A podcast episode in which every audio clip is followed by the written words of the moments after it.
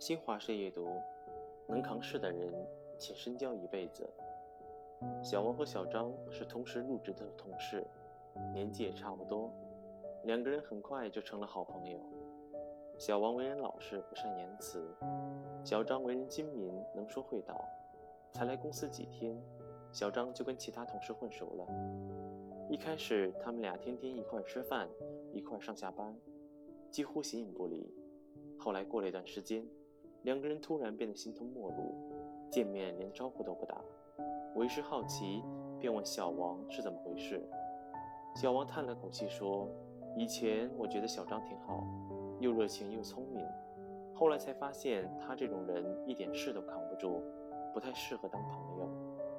原来当初小王和小张一起负责一个项目，小张在领导面前拍着胸脯保证，一定保质保量的完成。”结果分工时，小张年轻怕重，把那些难啃的硬骨头全留给了小王，而自己只做那些容易的。小王辛苦加班了半个月，好不容易把活干完了，没想到跟领导汇报工作时，还是发现了几处关键的数据错误。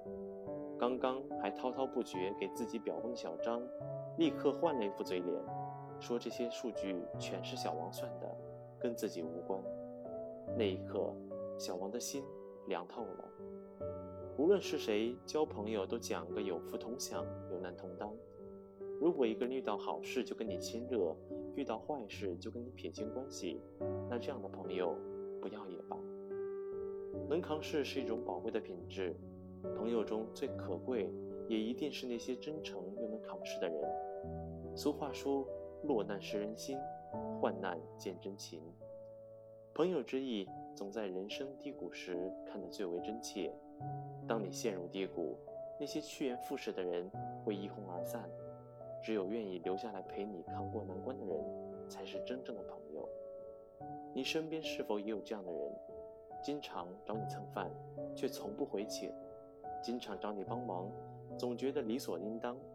大家一起做事，他自己总是挑轻的，把重的留给你。一个爱贪小便宜的人，只会让别人看不起，最终也不会有人愿意跟他为伍。如果一个人连信守承诺、言行一致都做不到，那就更不要指望他能对这份友谊真心。朋友之可贵，不在于春风得意时锦上添花，而在于遇到困难时雪中送炭。一段友谊牢不牢靠，看的不是平时的甜言蜜语。而是危难时的不离不弃。一个人能不能深交，看的不是他说了什么，而是关键时刻他能不能扛事儿。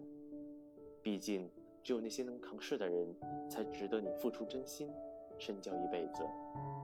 愿我们都能交到更能扛事的朋友，愿我们自己也能成为能扛事的人。晚安。